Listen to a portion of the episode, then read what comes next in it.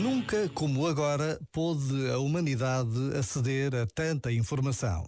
Destacamo-nos de longe por esta riqueza incalculável de meios ao alcance de um clique.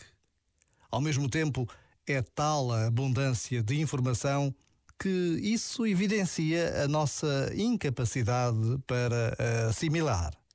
Percebemos então que, onde superabunda a informação, escasseia a atenção. E por isso, a verdadeira riqueza está no modo como nos relacionamos com a informação. Quem anda distraído perde-se na confusão. Quem está atento escolhe o que realmente importa. Já agora, vale a pena pensar nisto. Este momento está disponível em podcast no site e na app.